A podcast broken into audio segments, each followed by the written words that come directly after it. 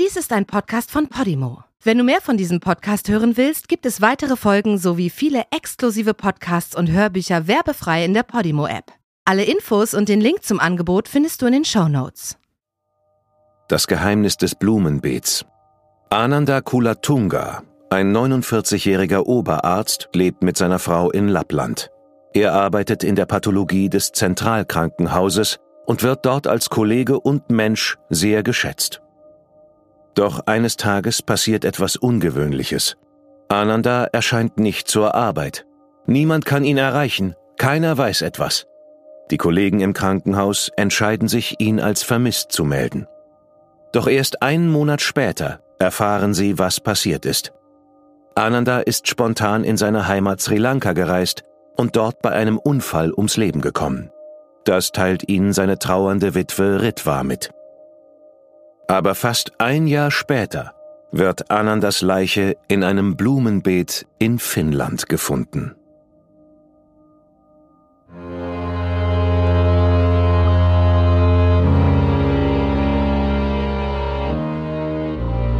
Du hörst Morden im Norden.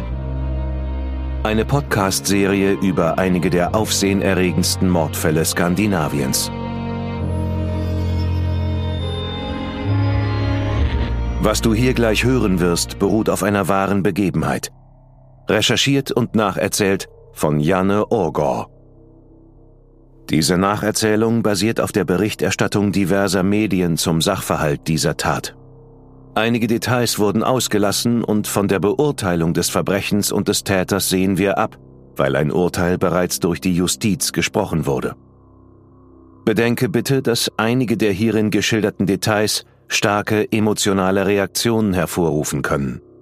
Besonders deshalb, weil es sich um das Leben und den Tod von echten Menschen handelt.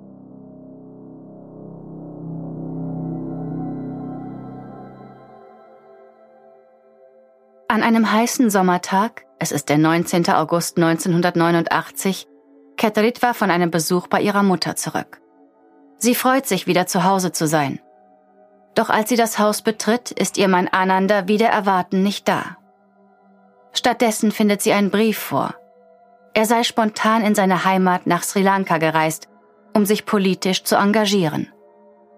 Später unterhält sie sich mit ihren Nachbarn darüber und erzählt ihnen von dem Brief. Als Ritva ein paar Tage lang nichts von ihrem Mann hört, macht sie sich zunehmend Sorgen. Schließlich reist sie ihm Anfang September nach Sri Lanka nach doch sie kann ihn nicht finden. Als sie sich an die örtliche Polizei wendet, erfährt sie die schreckliche Wahrheit. Ananda wurde bei Zusammenstößen zwischen Regierungstruppen und Rebellen getötet. Sie ruft zu Hause an, um die traurige Nachricht zu überbringen. Man kann hören, wie verzweifelt sie ist. Beleuchten wir kurz die geschichtlichen Hintergründe. Der Bürgerkrieg in Sri Lanka wütet seit 1983 und wird noch viele Jahre andauern. Es handelt sich um einen anhaltenden Widerstand gegen das Militärregime durch die Tamil Tigers, eine lokale Widerstandsgruppe. Die Tigers führen zahlreiche Protest- und Sabotageaktionen durch. Viele Jahre lang werden sie als Terroristen verurteilt, auch in der EU. Über Ananda ist Folgendes bekannt. Er wird 1940 in Sri Lanka geboren. Als junger Mann zieht es ihn nach Russland, er will in Moskau Medizin studieren. Hier lernt er seine erste Frau, eine Russin, kennen. Sie gründen eine Familie und bekommen zwei Kinder. Doch die Ehe hält nicht lange. Kurz nach seiner Scheidung verliebt Ananda sich in seine zweite Ehefrau, Tamara. Gemeinsam ziehen sie nach Finnland, wo Ananda 1968 ein Medizinstudium in Helsinki beginnt. Anfang der 70er Jahre bekommen sie Zwillinge, und lassen sich nach seinem Abschluss in Turku im Südwesten Finnlands nieder. Aber Ananda hat zahlreiche Affären und das führt nach wenigen Jahren zur Scheidung. Ende 1976 arbeitet Ananda einen Sommer lang in einer Klinik in Ostfinnland. Hier begegnet er Ritva, einer finnischen Krankenschwester. Sie ist blond, sechs Jahre jünger als er, und beide verlieben sich Hals über Kopf ineinander. Das Paar heiratet zwei Jahre später. Kinder bekommen sie nicht. Ananda hat bereits vier Kinder aus seinen früheren Ehen. Die beiden Jüngsten, die Zwillinge, leben bei seiner Ex-Frau in Turku. Obwohl seine Söhne sehr weit entfernt wohnen, besucht er sie so oft wie möglich. Von Zeit zu Zeit reist er auch nach Russland, um seine Kinder aus erster Ehe zu sehen. Ananda klettert schnell die Karriereleiter nach oben.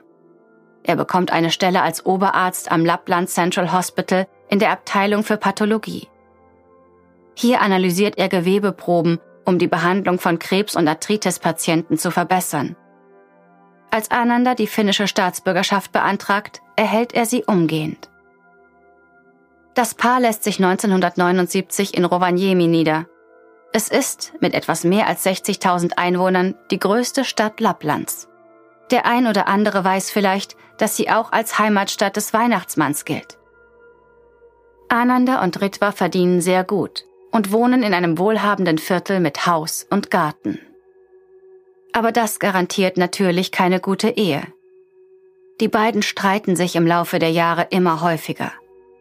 Einer der Diskussionspunkte, Ananda will seine Söhne näher bei sich haben. Am liebsten sollte zumindest einer der beiden dauerhaft bei ihnen einziehen. Ritva ist nicht begeistert davon. Die teils sehr heftigen Diskussionen gehen auch im Spätsommer 1989 weiter, bis zu dem Zeitpunkt, als Ananda nach Sri Lanka reist. Als Ritva ihm folgt, machen sich Freunde des Paares große Sorgen. Sie wenden sich an das finnische Außenministerium, um bei der Suche zu helfen. Ananda ist zwar finnischer Staatsbürger, aber in der sri lankischen Hauptstadt Colombo gibt es keine finnische Vertretung. Also bitten die Finnen die schwedische Botschaft um Hilfe. Zudem kontaktiert das Außenministerium die finnische Kriminalpolizei. Als Ritva aus Sri Lanka zurückkommt, wird sie noch am Flughafen von einem Kriminalkommissar empfangen. Er will sie zum Verschwinden ihres Mannes befragen. Sie berichtet, dass ihr Ehemann politisch sehr aktiv war. Er hat sich in letzter Zeit große Sorgen um seine noch in Sri Lanka lebenden Angehörigen gemacht. Das Ehepaar hatte dort vor kurzem Urlaub gemacht, war aber eher nach Hause gefahren, weil die Unruhen im Land immer heftiger wurden. Sie erzählt dem Kriminalbeamten nun eine Geschichte, die etwas anders ist als die, die sie bisher der Familie und Freunden erzählt hat. Ein paar Tage nachdem Ananda nach Sri Lanka aufgebrochen ist, ruft er seine Frau an. Er sei in Colombo, der Hauptstadt von Sri Lanka, und wolle sie unbedingt treffen. Sie soll ihm nachreisen. Die beiden verabreden sich für den 5. September in einem Hotel in der Nähe des Flughafens von Colombo. Doch kurz bevor es zu diesem Treffen kommen kann, bekommt Ritva einen Anruf. Ein unbekannter Mann teilt ihr mit, dass Ananda überfahren worden sei. Und es war kein Unfall, sondern geplanter Mord. Zu ihrer eigenen Sicherheit müsse sie sofort das Land verlassen. Als sie auf die Straße tritt, halten plötzlich vier Männer neben ihr. Sie übergeben ihr eine kleine Tasche mit Anandas Kreditkarte und Reisepass und verschwinden wieder. Die finnische Kriminalpolizei glaubt Ritvas Erzählungen zunächst. In Sri Lanka herrschen große Unruhen, es wird von Reisen dorthin abgeraten. Viele Zeitungen berichten über Anandas Tod. Die Ermordung eines Arztes ist ungewöhnlich und eine Schlagzeile wert. Kurz danach erhält die finnische Polizei einen anonymen Brief mit einer genauen Schilderung des Unfallhergangs. Im Laufe der kommenden Monate können die Ermittler jedoch keine von Ritvas Informationen über den Tod ihres Mannes bestätigen. Anandas Name taucht auf keiner der Passagierlisten auf. Weder beim Hotel noch bei den Autovermietungen kennt man ihn. Seine Familie wusste nichts von seiner Ankunft und hat ihn nie getroffen. Interpol wird offiziell um Hilfe gebeten, aber auch das führt nirgendwo hin. Jetzt stuft man Anandas Verschwinden als verdächtig ein. Den ganzen Winter über verhört die finnische Polizei Ritva, ihre Freunde und seine Kollegen. Seine Familie in Colombo wird von den sri-lankischen Behörden befragt. Es ist nun bereits Mai 1990 und in den Verhören nimmt der Druck auf die Witwe immer mehr zu. Denn keine ihrer Angaben konnte bestätigt werden und ihre Aussagen sind oft sehr unterschiedlich. Nach einem weiteren langen Verhör bricht Ritva zusammen und gibt zu, gelogen zu haben. Sie gesteht, dass sie am 19. August früher als erwartet nach Hause gekommen ist. Als sie ins Schlafzimmer geht, erstarrt sie. Auf dem gemeinsamen Bett liegt ihr Ehemann mit einer blutigen Kopfwunde. Es war Selbstmord. Er hatte sich mit einer Luga Parabellum in die rechte Schläfe geschossen. Ritwa war die Waffe von ihrer Mutter geschenkt worden. Es handelt sich um die Kriegspistole ihres verstorbenen Vaters. Bei der Leiche findet Ritwa einen Brief mit Anweisungen, wie sie den Selbstmord verbergen soll. Sie verbrennt den Brief, ohne ihn jemandem zu zeigen. Ananda hat sich um alles gekümmert. Neben dem Bett liegen sogar zwei schwarze Müllsäcke und eine Abdeckung für sein Auto. Sie beschließt, den Wunsch ihres Mannes zu erfüllen. Ananda war gläubiger Buddhist und will auf seinem eigenen Stück Land begraben werden. Ritwa befolgt also seine Anweisungen. Sie wickelt den Leichnam ihres Mannes in Plastik ein, schleppt ihn in ein abgelegenes Blumenbeet im Garten und begräbt ihn. Aber das Grab ist nicht tief genug. Gerade mal zehn Zentimeter Erde liegen auf dem eingewickelten Körper. Also fügt sie zusätzliche Erde hinzu und pflanzt Heilkräuter darauf. Als das erledigt ist, muss sie nur noch eine plausible Geschichte erfinden. Die Ermordung durch unbekannte Angreifer scheint ihr die beste Variante zu sein.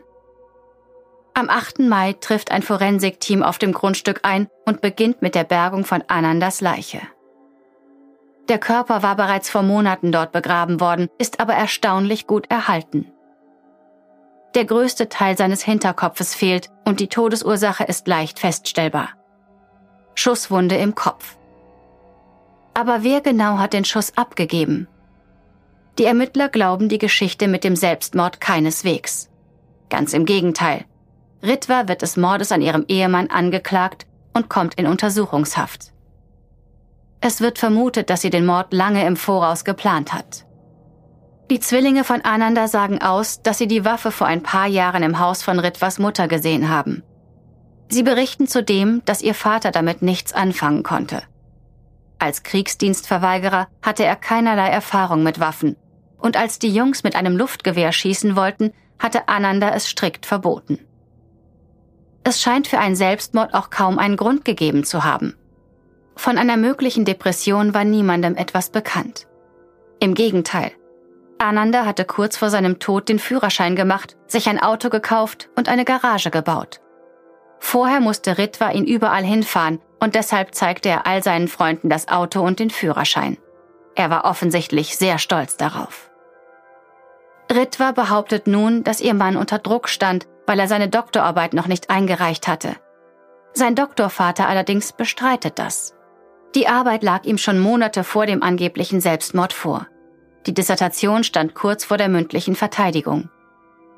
Im September plante Ananda an einer großen Konferenz für forensische Wissenschaftler in Portugal teilzunehmen und freute sich auf die Reise. Und jetzt erfahren die Ermittler von Bekannten des Paares etwas sehr Pikantes. Ananda soll eine Affäre gehabt haben. Im Jahr zuvor hatte er wohl im Zug eine Frau kennengelernt und war mit ihr eine Beziehung eingegangen. Kurz vor seinem Verschwinden soll er Pläne für einen romantischen Ausflug geschmiedet haben. Freunde und Nachbarn sagen aus, dass es häufig zu Gewaltausbrüchen zwischen den Eheleuten kam. Einmal hatte Ritwa ihren Mann mit einem Messer in die Hand geschnitten. Ein anderes Mal hatten beide ein blaues Auge. Ananda hatte Freunden erzählt, dass er mit seinen Zwillingen gern nach England ziehen würde, um dort nochmal zu studieren. Danach wollte er in sein geliebtes Sri Lanka zurückkehren.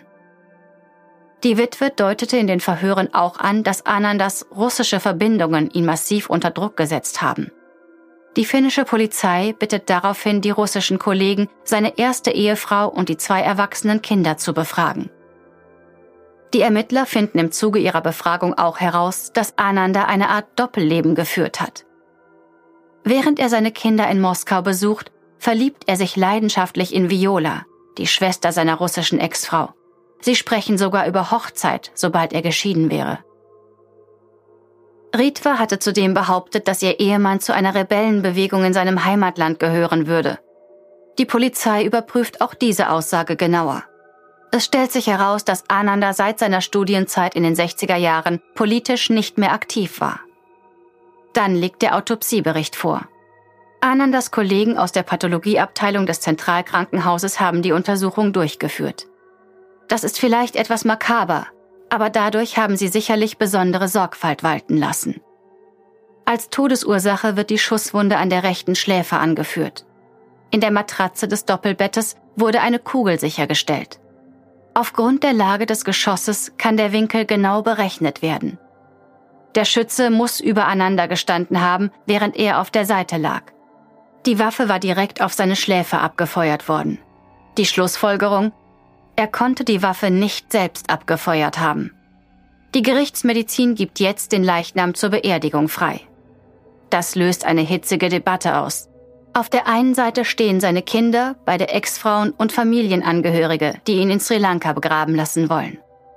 Auf der anderen Seite ist Ritva. Sie besteht auf einem Begräbnis in Finnland. Sie würde sich aber auch auf einen Kompromiss einlassen. Die Leiche wird eingeäschert und die Asche zu gleichen Teilen unter beiden Parteien aufgeteilt. Doch die Familie kämpft erbittert weiter. Schließlich beugt sich Ritva dem Druck und Ananda erhält eine angemessene Beerdigung in Sri Lanka. Weit weg von dem Beet in Finnland. Die Verdächtige bestreitet nach wie vor, ihren Mann getötet zu haben, aber der Staatsanwalt hat jetzt genügend Beweise für eine Anklage. Allein die Ergebnisse der Ballistik strafen ihre Aussagen Lüge. Im November 1990 wird Ritva von dem Bezirksgericht Rovaniemi angeklagt. Das Urteil ergeht schnell. Sie wird wegen Mordes an ihrem Ehemann schuldig gesprochen und zu neun Jahren Haft verurteilt. Sie legt sofort Berufung beim Landgericht ein. Aber das Berufungsgericht bestätigt das Urteil. Da Ritva jedoch nicht vorbestraft ist, beantragt sie nach der Hälfte ihrer Strafe auf Bewährung freigelassen zu werden. So ist sie 1995 im Alter von 49 Jahren wieder eine freie Frau. Soweit wir wissen, ist sie seitdem nicht mehr mit dem Gesetz in Konflikt gekommen.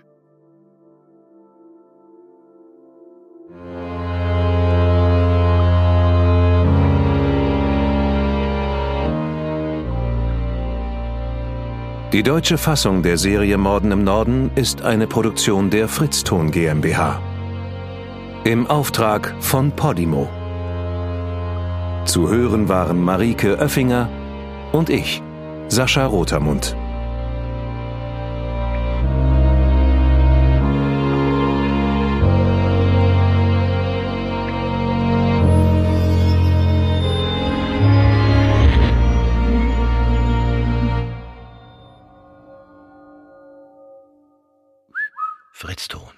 In der Podimo-App hörst du tausende Podcasts und internationale Hörbücher aller Genres.